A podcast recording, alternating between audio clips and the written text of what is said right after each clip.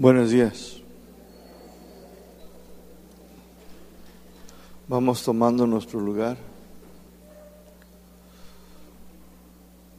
¿Qué les parece si oramos en esta mañana? Vamos a orar. Bendito Dios, te damos las gracias por este nuevo amanecer y día que tú nos concedes es parte de tu amor y de tu gracia hacia nosotros. Y queremos darte, Señor, toda la gloria y la honra en esta mañana, reconociendo la necesidad de ti en nuestras vidas. Danos en esta mañana, Señor, un corazón para entender, para poner atención a tus sagradas escrituras y conocer más de tu voluntad, conocer tu corazón es nuestro anhelo y deseo, Señor, que también a través de tu palabra, Señor, nos transformes, nos cambies en tu gracia. Dame palabra a mí, Señor, para poder transmitir tus verdades, enseñar y predicar solo tus verdades, porque sabemos que es el poder tuyo, mi Dios, para la salvación pero también para tener una vida espiritual sana. Te lo pido en el nombre de Jesús. Amén. En esta mañana vamos a continuar en la epístola o carta a los filipenses, capítulo 1. Filipenses capítulo 1. Ya hemos cubierto tres temas siervos de Jesucristo, fue el tema número uno. Tema número dos, oportunidades de agradecer. Y la otra semana fue el tema número tres, los anhelos del pastor, si ustedes recuerdan. Ya los cubrimos, ¿verdad? Pues en esta mañana vamos a cubrir el tema número cuatro, el progreso del Evangelio. El progreso del Evangelio. Filipenses 1 del 12 al 26.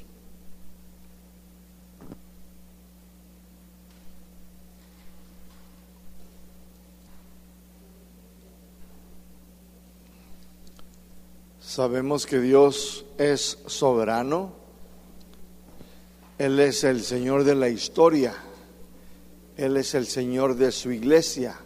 Cuando un creyente o pueblo de Dios sirve proclamando, anunciando el Evangelio,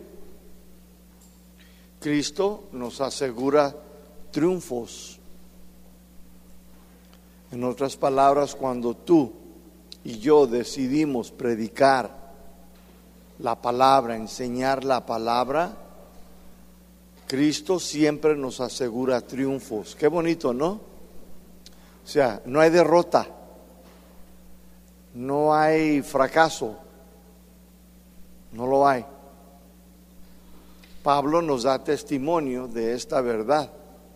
Ahí en el versículo 12, si ustedes están conmigo, versículo 12,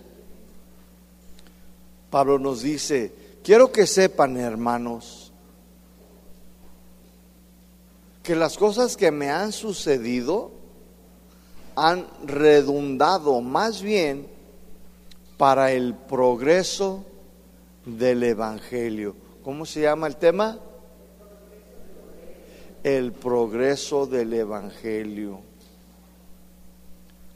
Quiero que sepan, los filipenses deberían de saber y Pablo quería que ellos supieran. Pero también quiere que tú sepas. No te lo quiere ocultar a ti ni a mí.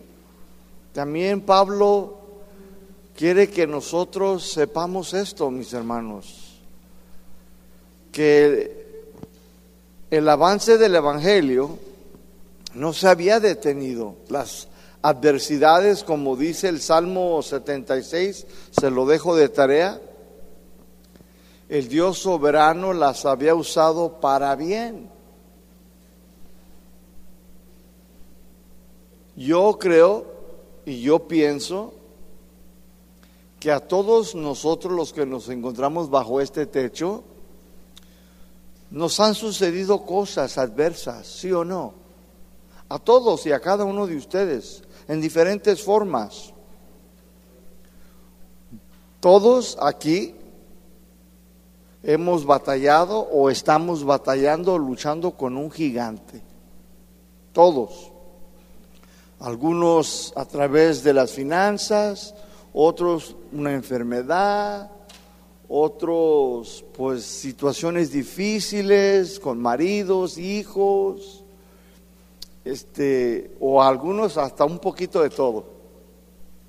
Pero todos hemos tenido adversidades. ¿Sí? Y Pablo les dice a ellos, yo quiero que ustedes sepan, hermanos, que el avance del Evangelio no se ha detenido. Las adversidades, dice, no me han detenido a mí. Como nos menciona también en el Salmo 76, cuando tú lo lees, ahí nos enseña que Dios usó las adversidades para bien. Dios tiene control de todas las cosas. El arresto de Pablo había tenido un plan, un propósito de parte de Dios. ¿Esto era para qué? Para que anunciara el Evangelio, mis hermanos, dentro de la prisión. La prisión estaba dentro del palacio en Roma. Y ahí había soldados, había muchos sirvientes, había mucha gente trabajando en el palacio. Hoy las cárceles pues no están en, en Chapultepec, ¿verdad? Pero en ese tiempo sí. Estaban en el palacio y eran en calabozos. Y pues claro, ahí había muchos trabajadores los que trabajan en la cocina, la servidumbre, todos ellos. Entonces, había muchos guardias. Y Dios, mis hermanos, eh, el arresto de Pablo no era para, ándale, para que se le quite lo pecadorcillo. No. Muchas veces nosotros nos golpeamos a nosotros mismos muy feo. Ya no te golpees, hermano. Es que estoy pagando por mis pecados. Bueno, sí es una verdad, pero no todo lo que te sucede es por tus pecados. ¿Sí? No porque estés enfermo quiere decir, ay hermana, es que está en pecado. ¿Eso es verdad? No, hay que tener cuidado mucho con eso. Ay, me está yendo como en feria, es que estás en pecado. No, ¿Y qué si Dios quiere enseñarte algo? Ah, entonces Pablo estaba en pecado, ¿verdad? Porque no salía de las cárceles.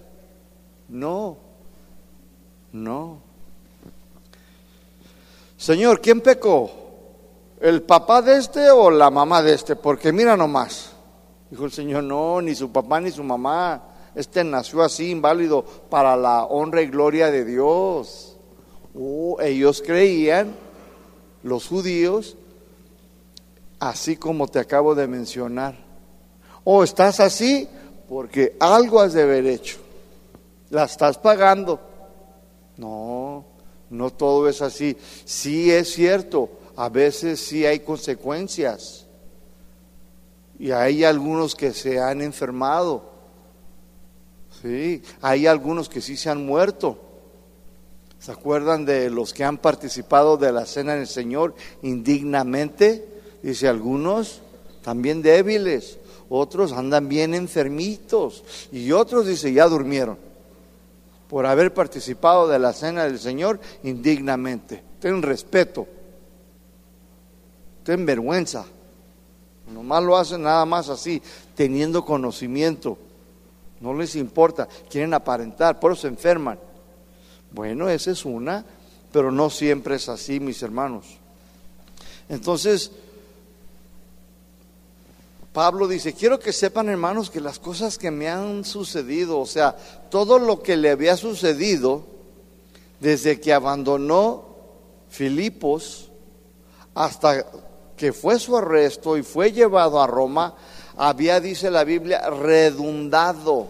Esta palabra redundado significa ayudado, contribuido. Para los que van llegando, estamos en Filipenses 1, 12. ¿Cómo se llama el tema, hermanos? Ya los confundieron, ¿ves? Unos dijeron uno y otros no. El progreso del Evangelio. Por eso Pablo aquí dice, quiero que sepan, hermanos, que todo lo que me ha sucedido ha ayudado, ha contribuido, contribuido más bien para el progreso del Evangelio. Dios nunca perdió el control, mis hermanos, de la vida de su siervo. Y así lo va a hacer contigo. Dios nunca va a perder el control sobre tu vida. ¿Cuántos son hijos de Dios? Pues Dios nunca va a perder el control sobre tu vida, jamás. Dile a tu vecino, never, never. ¿Ya aprendió algo inglés? Gratis. Never, never. Nunca. Él tiene el control de tu vida. No se le va a escapar nada. Dios nunca perdió el control de la vida de este siervo, mis hermanos. Dice el versículo 13, de tal manera que mis prisiones se han hecho patentes en Cristo en todo el pretorio y a todos los demás. Sus arrestos, porque fueron como tres veces, sus arrestos y puesto en prisión había sido para este progreso del Evangelio, de tal manera, dice ahí, que todos los de qué? Del pretorio lo habían escuchado dar testimonio del Evangelio. ¿Qué significa pretorio? No significa, parece que como que estoy diciendo el baño, ¿verdad? La otra palabra. Ya ven que no domino bien el español. Pero yo al leer esta palabra cuando llegué de Estados Unidos dije yo, pretorio, no lo podía ni pronunciar. Yo decía, maybe es toilet, el baño.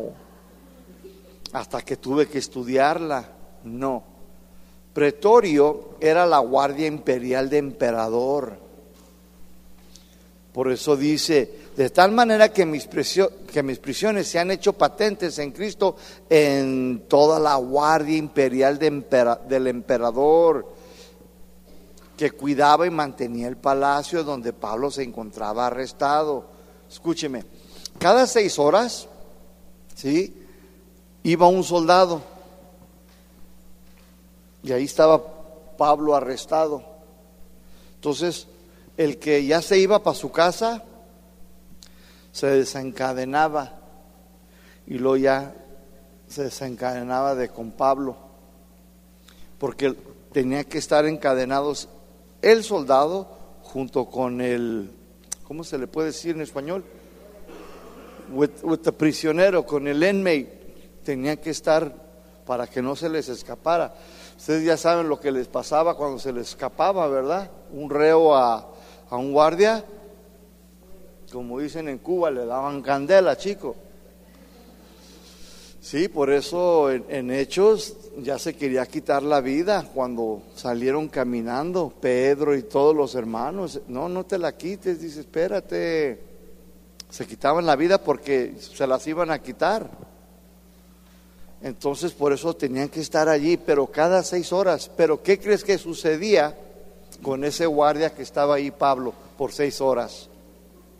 Le daba Filipenses, le daba Efesios, le daba Colosenses, en otras palabras le daba licuado del Evangelio en la mañana, tacos del Evangelio por mediodía, y ya antes de que se iba le daba el Padre nuestro. Órale, vaya con Dios y arrepiéntase.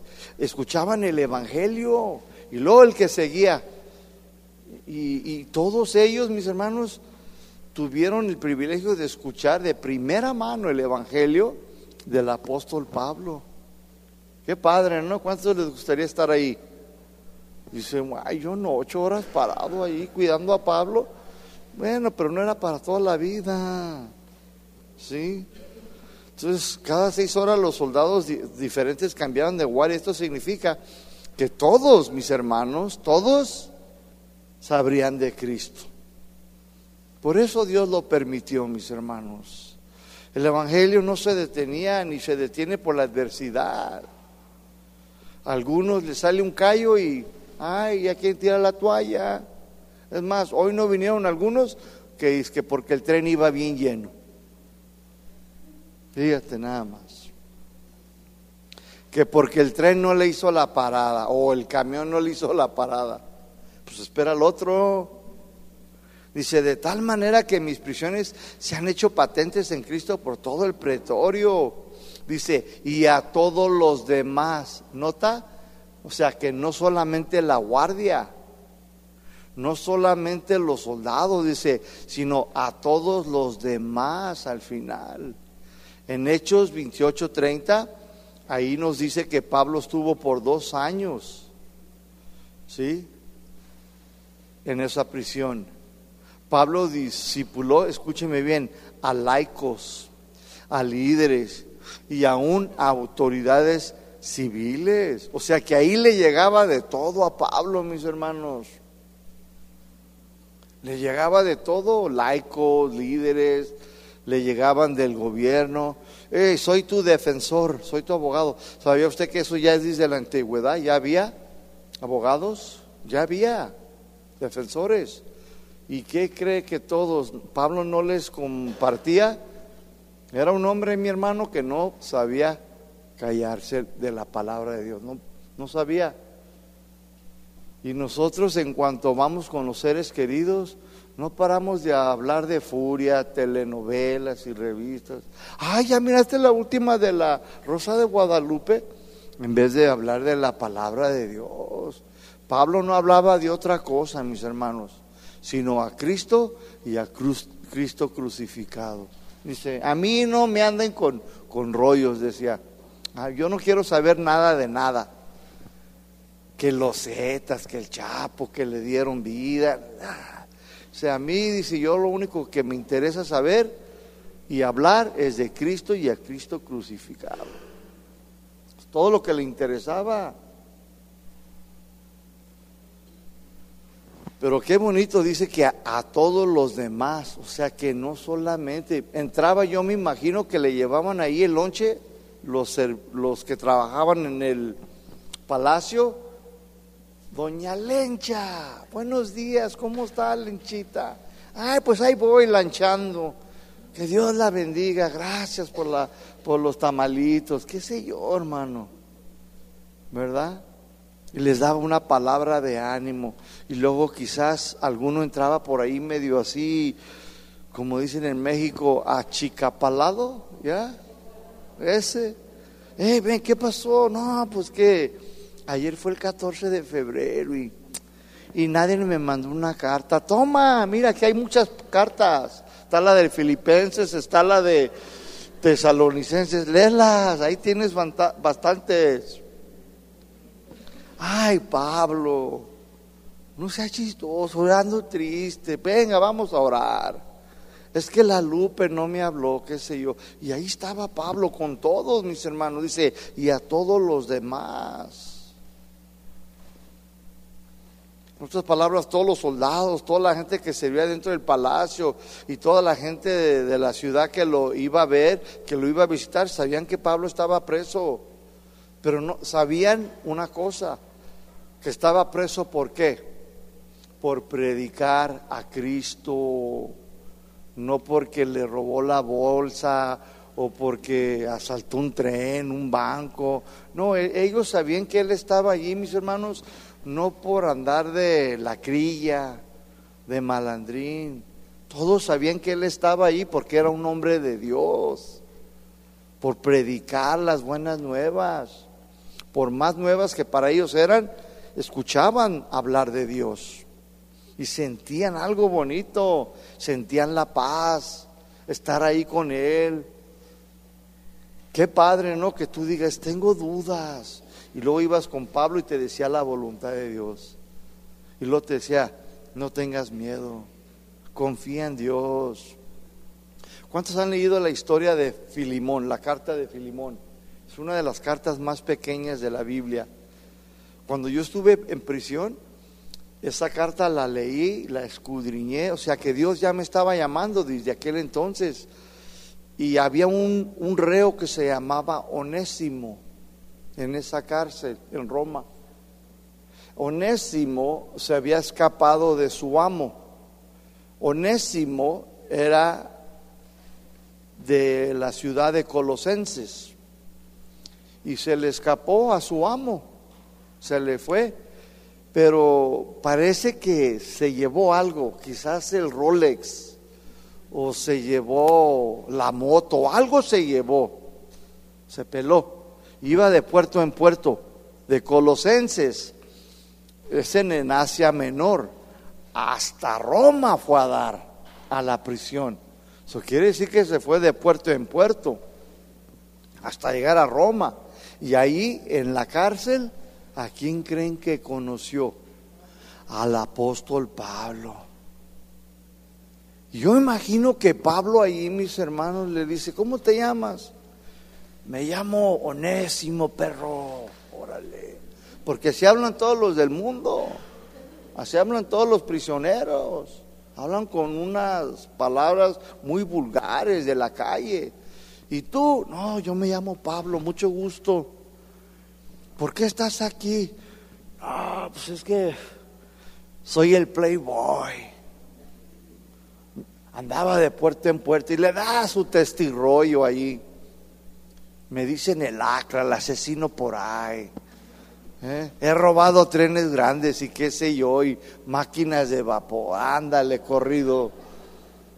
Oye, ¿y tú por qué estás aquí? Predicar el Evangelio. ¿Y qué creen? Se lo ganó para Cristo. ¿Saben cómo se llamaba ese reo? Onésimo. ¿Sabes qué significa onésimo?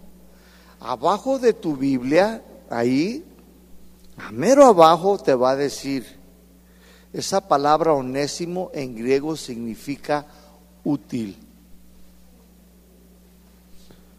Y Pablo le dice a Filimón, que era su amo, le dice, te lo mando para atrás. Quisiera retenerlo, quisiera quedarme con él para que me sea útil. Un día a ti te fue inútil. Y si en algo te debe, porque parece que trae, lo agarraron porque trae cargos aquí de un Rolex y una moto y, una vasija. Dice, pónmelo a mi cuenta, yo te lo pago. No sin recordarte que tú me debes, ¿eh? Filimón, acuérdate que yo prediqué en tu casa el Evangelio y tú y toda tu familia se arrepintieron. Y cuando llegue allá a Colosenses, recíbelo, ya no como esclavo, sino como un hermano. ¿Quieres saber si así lo recibieron?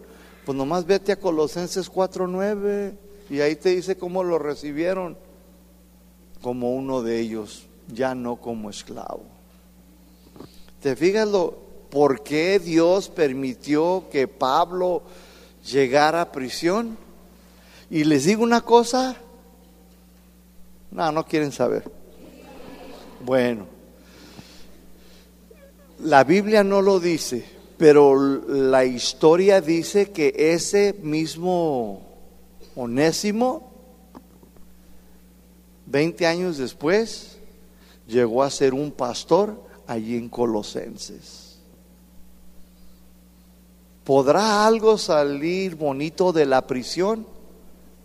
Ah, si no, míreme a mí, bien galán se crea, es pura broma, pero Dios puede hacer algo en la vida de cualquiera, mis hermanos.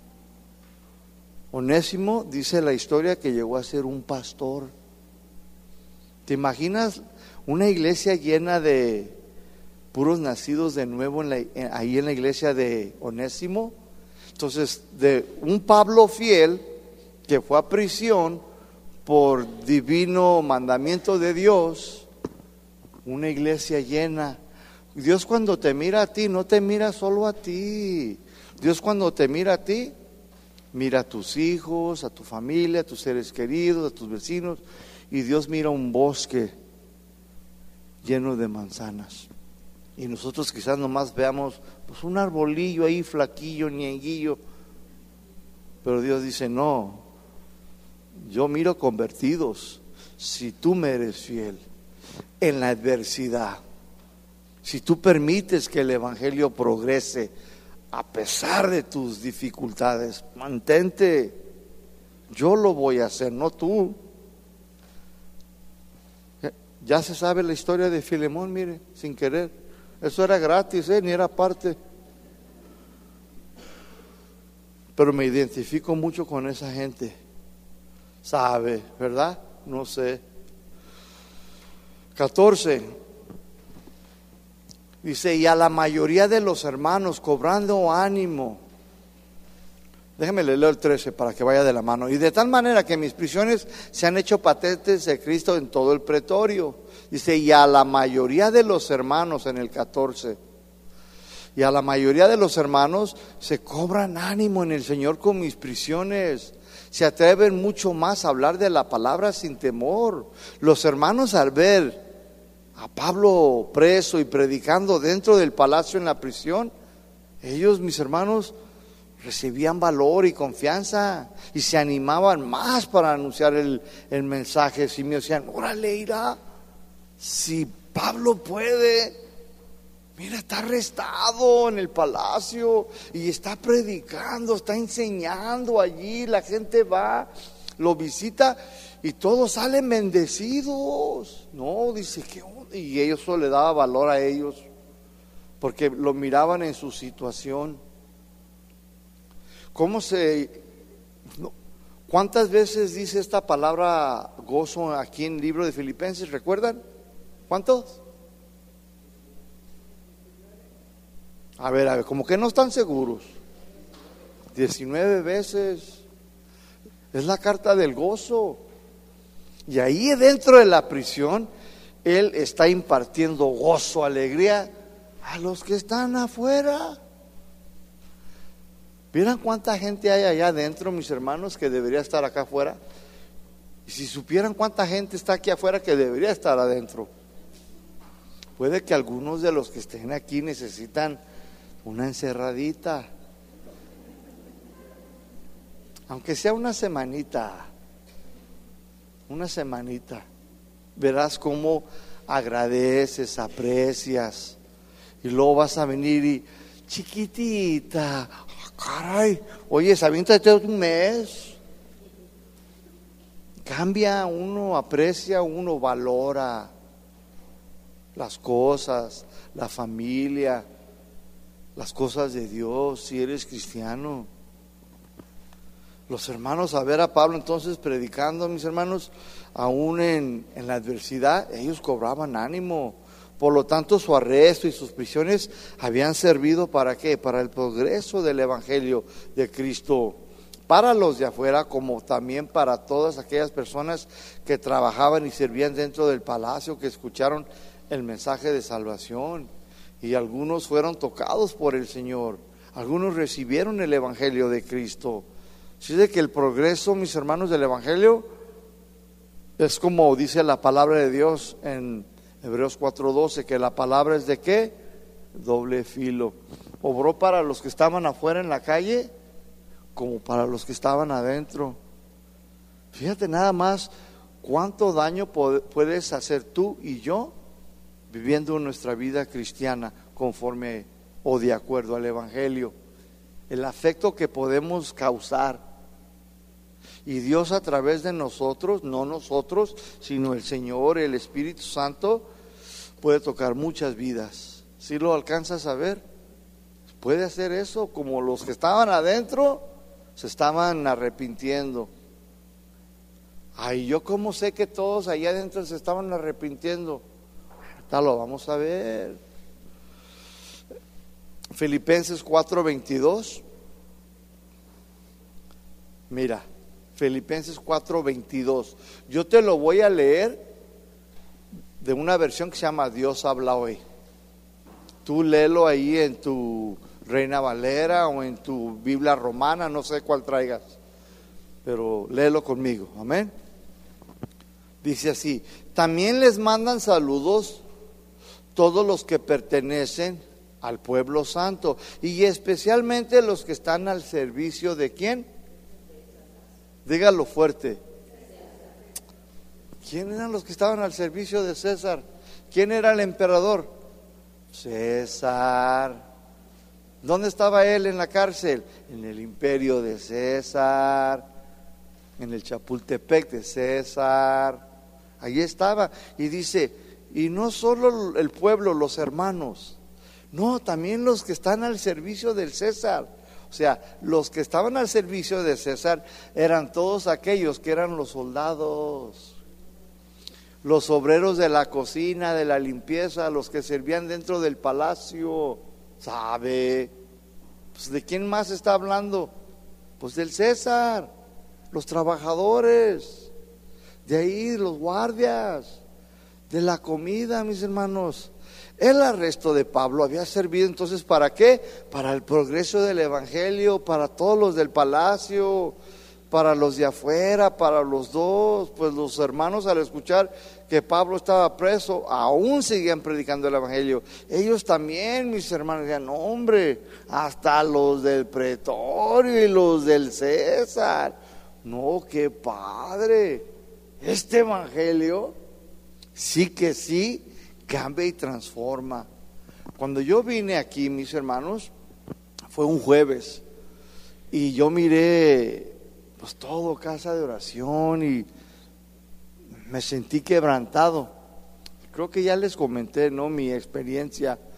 Y luego olí la presencia de Dios. Y yo dije, ay, qué rico huele. Le decía yo, oh, y yo decía, qué bonito huele. Y ya me salieron las lágrimas y todo. Luego se acabó el servicio y hablé con Julio. Digo, Julio, ¿lo estás oliendo? ¿Qué, Armando? Yo, it smells good, Julio. Bien quebrado mi español. It smells good, Julio. Yo creo que es la presencia de Dios, mis hermanos. Aquí atrás hacen galletas, cálmate. Ah, me tumbó al piso, hermano. Ah, ¿para qué me dices? Déjame soñar. Pero si es cierto, aquí no, no lo han olido ustedes. Dice, no, hermano, es que aquí hacen galletas atrás. Cálmate, cálmate, bájate para abajo. Y pues ahí me rompió mi corazón. ah, yo pensando que era la presencia de Dios. Qué emocional, ¿verdad? Así pasa cuando uno está bien bebito, mis hermanos. ¿Crees, crees ver a Dios en todo, sentir a Dios en todo. Y, y es bonito, ¿sí o no? Y nos hace falta recuperar eso. No le hace que seamos torpes, o sea, pero es por amor al Señor, ¿verdad? Entonces, aquí así dice, manda también saludos a todos los que pertenecen al pueblo santo, especialmente a los de estaban al servicio del César. Las adversidades en la vida de Pablo no lo podían detener de seguir haciendo la voluntad del Señor. Esto era predicar el Evangelio para el arrepentimiento y el perdón de pecados. ¿Para qué? Para ganar almas, mis hermanos. La adversidad, el problema, su situación dentro de la presión, no lo desanimó. ¿Cómo te encuentras tú esta mañana? ¿Estás desanimado? ¿Estás desanimada? Mira, hay cristianos que la están pasando peor que tú. Hay cristianos, cristianas que quizás les van a imputar una pierna en otra parte del mundo o no la tienen. Hay cristianos quizás que están sentenciados a morir en las prisiones que allá adentro se arrepintieron, pero no están desanimados porque ya comprendieron y entendieron que el estar ausente de este cuerpo es estar en la presencia del Señor, lo cual, dice Pablo, es muchísimo mejor. ¿O tú te quieres quedar aquí? Otro gasolinazo. ¿Te gustan las líneas? ¿Sí? ¿Te gusta todo el crimen, la violencia que están apareciendo por aquí, cuerpos por todo, donde quiera en Guadalajara? ¿Sí? 130 quemados allá en Hidalgo. ¿Quieres quedarte o quieres estar mejor en la presencia? Yo sé, tus nietos, tus hijos, te preocupas, claro. Pero el que se preocupa es por falta de conocimiento del gran yo soy. El que se estresa al extremo es porque le hace falta más conocimiento de su Dios. Que no es cualquier Dios. Nuestro Dios es grande. Nuestro Dios es poderoso.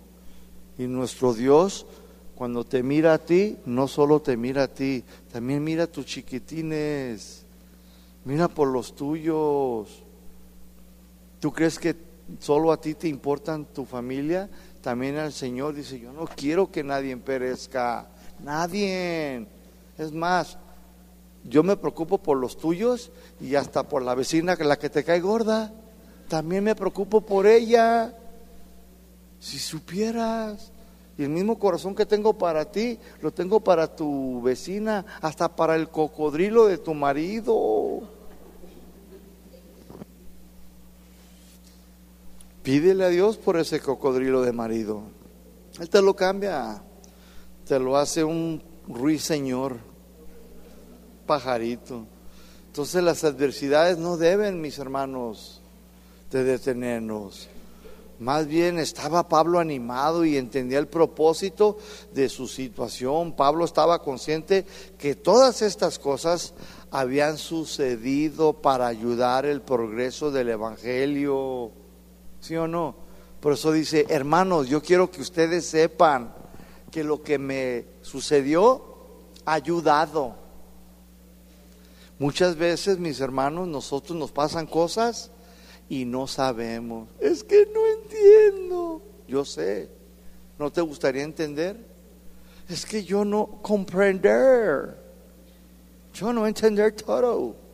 Yo querer comprender. ¿Por qué esto y por qué el otro? Y sacas una lista. Y todas estas cosas. Bueno, Dios de la adversidad, de tu problema, algo bueno va a salir. Levanta tus ojos al cielo, de donde vendrá tu socorro. Levanta tus ojos hacia los montes. Dios no ha perdido, mis hermanos, mi hermana, nada de control sobre tu vida. Me estoy recordando ahorita de Isaías, capítulo 40, me parece 41 versículo 25, donde Dios le dice al pueblo de Israel, ¿por qué dices tú que yo no sé lo que te pasa? ¿Por qué dices tú que yo no entiendo tu situación? ¿Por qué dices que me he olvidado de ti? ¿Qué no te han dicho? Que el gran Jehová yo soy, que yo soy eterno. ¿Qué no has oído? Que los jóvenes correrán y no se cansarán, y los que esperan en Jehová, dice, levantarán alas como las águilas. ¿Qué no te han dicho? En otras palabras, el pueblo de Israel se quejó ante Dios, y decía, me tienes olvidado, ya no te acuerdas de mí, ya no te interesco, no te importo, nomás amas a estos y, y a mí no me quiere el Señor. No, te ama. Pero necesitas entender que todo lo que te ha sucedido en tu pasado, te está sucediendo ahorita, hay un propósito, hay una enseñanza. Cuando yo empecé a caer a las prisiones, mi hermana me decía, pídele a Dios. Yo, ¿cómo le voy a pedir ni cristiano soy? Tú pídele. O sea que ella ya estaba obrando por fe en mi vida, orando. Pídele a Dios que te enseñe por qué. Y yo, pues por tarugo. Sí, pero Él lo permitió. ¿Cuántos malandrines no hay? Y no, casi nunca caen. Tú cada ratito estás ahí adentro en la universidad. Siempre hay una enseñanza para todos, mis hermanos. Y si tú no aprendes tu enseñanza, ¿qué crees? Lo vas a volver a pasar otra vez. No hay vuelta por acá ni por acá, ni por debajo. Tienes que pasar por el desierto, quieras o no quieras. Te va a hacer pasar por el desierto. Y en el desierto te va a dar información, conocimiento. ¿Para qué? Para después darte formación, cambios, tu corazón, a tu mente, para que lo conozcas. Para eso nos lleva al desierto, para darnos información para después darte formación. Pero primero tienes que ir a dónde? No hay vuelta de hoja. El tren no es para acá, es para el desierto. No hay tren de vuelta, nada más para el centro. Entonces algunos cristianos, mis hermanos, están atravesando por situaciones difíciles, por algunas pruebas en su caminar como cristianos y no lo entienden. ¿Sabes qué pasa? Se frustran, porque no saben, se desaniman y desertan, se van, abandonan los caminos del Señor, apostatatan, se van. No, yo me puse la cachucha Jesus loves you y para mí no trabajó. Me puse la playera del pescadito no me ayudó. Hasta los tenis me puse con alitas y tampoco nada. Para mí no, para mí no es el evangelio. Se desaniman, no entienden. Tú necesitas entender, Dios tiene control de mi vida. Y Él me permitió pasar por lo que estoy pasando. Yo necesito aprender para no volver a pasar por esto. Necesito aprender quizás a obedecer, a hacer mejores decisiones. Entonces muchos no han entendido que esto va a ayudar para su crecimiento espiritual y para llevar el Evangelio a los demás. ¿Para qué?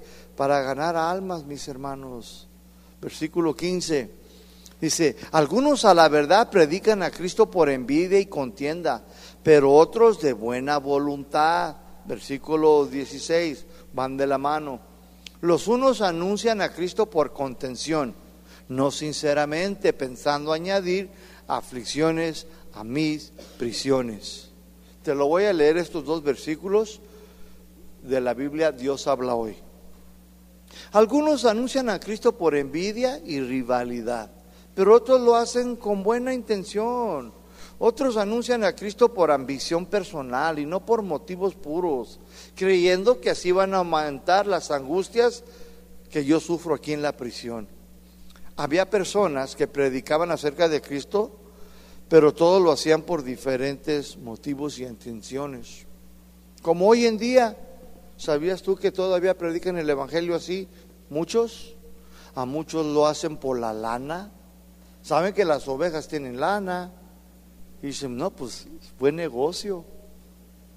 Una vez yo le dije a mi patrón, donde yo trabajaba en New York City, le dije, Michael, fíjate que este, necesitamos un lugar para congregarnos.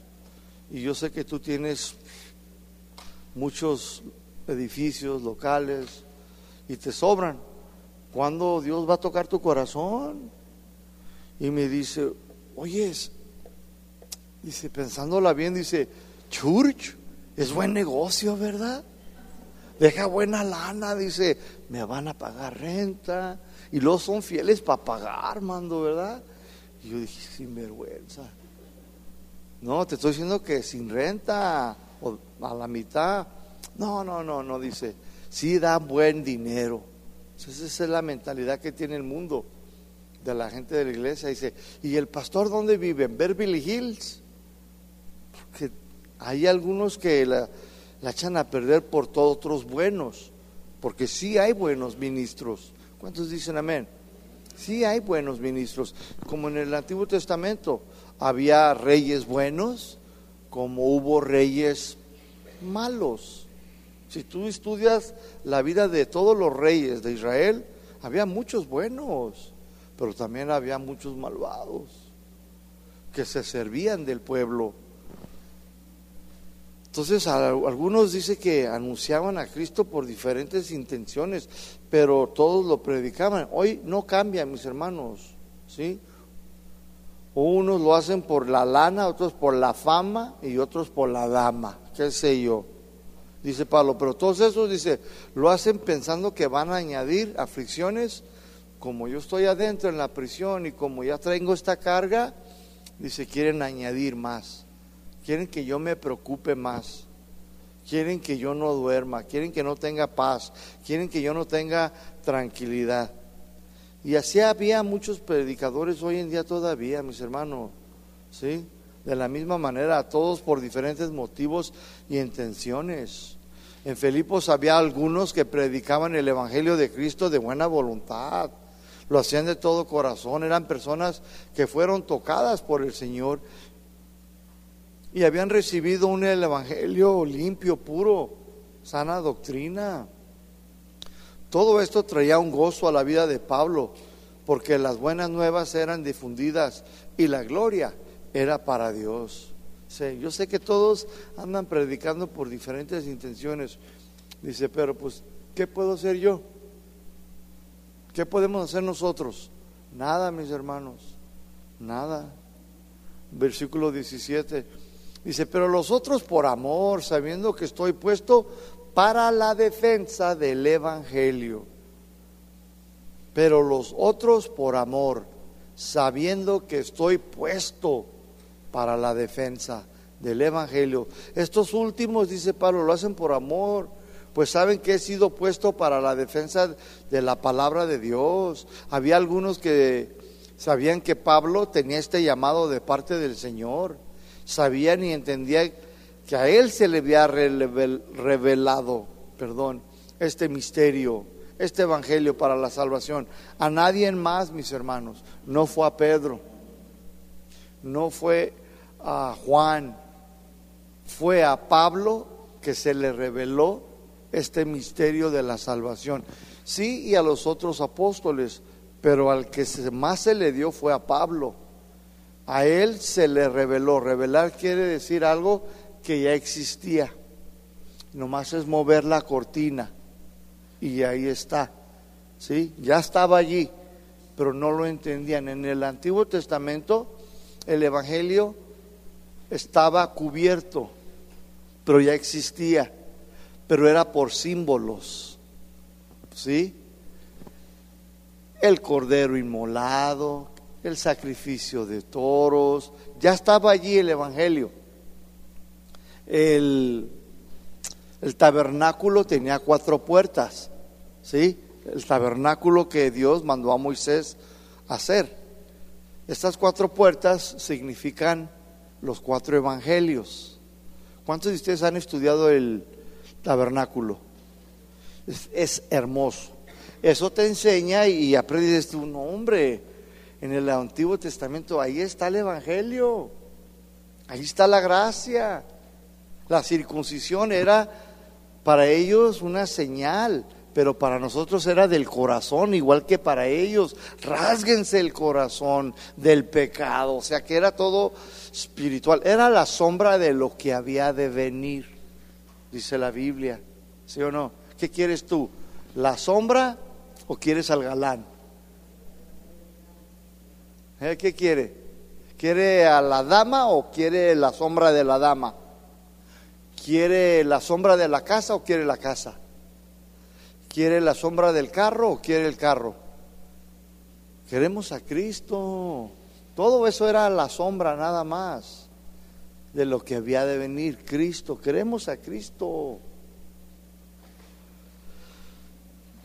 Dice Pablo, ellos saben que estoy puesto para la defensa.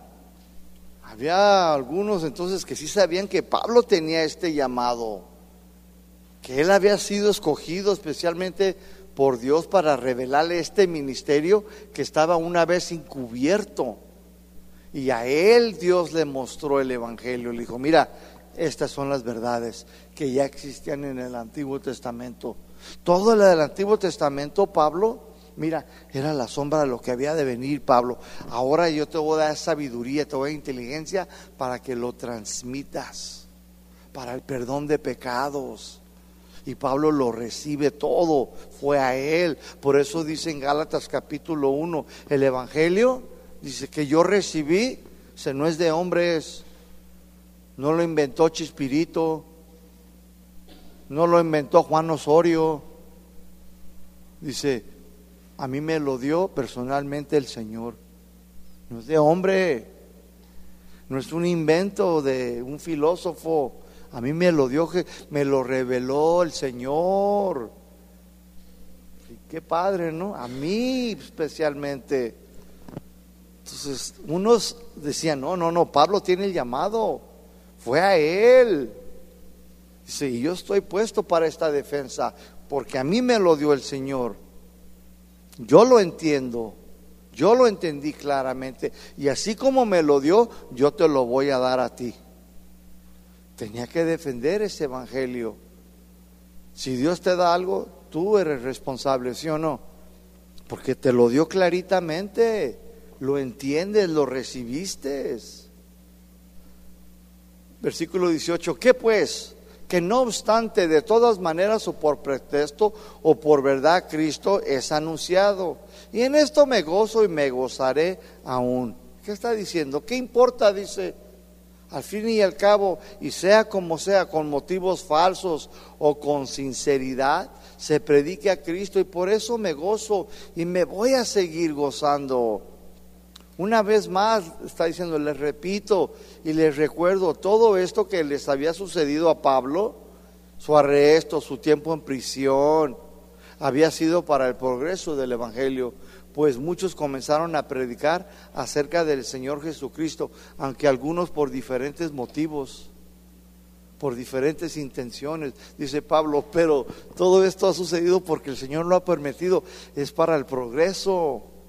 Es que algunos no lo han entendido bien, no lo quieren estudiar, no quieren ser discipulados, no quieren ir al instituto, quieren abrir la Biblia y quieren saberlo todo en una semana. Imposible. Pablo entendía que muchas de esas personas quizás tenían buenas intenciones, pero su manera de hacerlo estaba equivocada. ¿Sí me doy a entender? Tú puedes tener buenas intenciones. Ay, qué bonitas intenciones, pero tu manera de hacerlo puede estar todo equivocado. Otras cosas también puedes tener buenas intenciones. Y pueden ser buenas, pero la manera en que hacemos las cosas quizás esté muy erróneo, equivocado. ¿Sí o no? Y todo esto ponía al apóstol Pablo, mis hermanos, pues muy contento, muy alegre, mis hermanos. Versículo 19 dice, porque sé que por su oración y la suministración del Espíritu de Jesucristo, esto resultará en mi liberación. O sea, gracias a las, a las oraciones de ustedes y a la ayuda que me da el Espíritu de Cristo, todo esto dice, va a resultar en mi liberación. Pablo creía que por medio de las oraciones y con la ayuda del Espíritu Santo sería liberado, tal y como había sucedido con el apóstol Pedro cuando él estaba en la cárcel. ¿sí? Pablo creía esto, decía, man, ustedes sigan orando por mí. Tarde o temprano el Señor me va a liberar de aquí, porque yo entiendo que nomás vine aquí para que el, el Evangelio lo escucharan los siervos, los soldados. Yo entiendo eso. Y también él entendía que el Evangelio iba a ser, mis hermanos, llegado a ti y a mí, porque ahí fue donde escribió estas epístolas. Si no, ¿cómo? Si Pablo nunca haya ido a prisión, tú no tuvieras lo que tienes ahorita en tus manos, la Biblia, el Nuevo Testamento. No lo tuviéramos. Que haya sido de, la carta de Filimón, de Efesios, Filipenses, Colosenses. ¿De dónde se escribieron todas esas? De prisión. Si Pablo no haya ido ahí, no existieran mis hermanos. Donde hubieran correteando por todo Jerusalén, por toda Antioquía, por todo Grecia, Macedonia, anduviera corriendo por su vida. El Señor dice, no, mejor aquí, mira, sentadito, te van a dar de comer, te van a cuidar, es más, hasta te voy a poner soldados ahí que te hagan guardia. Y te van a traer tus tamalitos aquí, Pablo. Don't worry. No te preocupes. Dios tiene todo el control de su siervo. Todo, mis hermanos. Nunca lo va a perder ni en la vida de él ni en la tuya. Qué padre, ¿no, mis hermanos?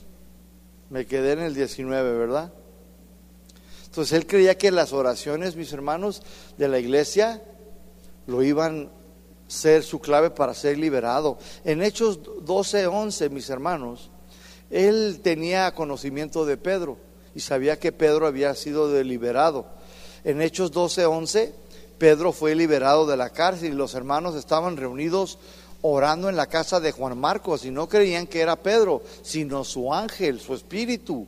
Las oraciones de los hermanos le daban esperanza y el Espíritu Santo lo ayudaba a aguantar, a resistir su estancia en la prisión en el palacio de Roma. Una cosa quiero que notes, estaban los hermanos en la casa de Juan Marcos orando por la liberación de, de Pedro y Pedro ahí estaba. Y ellos estaban orando por su liberación. Mira, hay a veces que Dios así te contesta. Es más, antes de que le hagas así, ya están a la puerta. Y ahí estaba Pedro tocando y los hermanos ahí orando, Señor, libera a Pedro, a Pedrito, a Pedration, Señor, ábrele, dale gracia. Y Pedro ya estaba tocando. Y una, una jovencita dice, ah, parece que es Pedro. Y dice, no, es su espíritu, es un fantasma. Se asustaron. Dice, no, es Pedrito, yo conozco la voz. Es Peter. Pues que corre la chamaca. Si es Peter. Peter, mis hermanos, había sido liberado. Y Pablo sabía de eso. Conocía a Pedro, ya lo había conocido. Ya habían hablado. Ya le había comentado Pedro su experiencia con Cristo.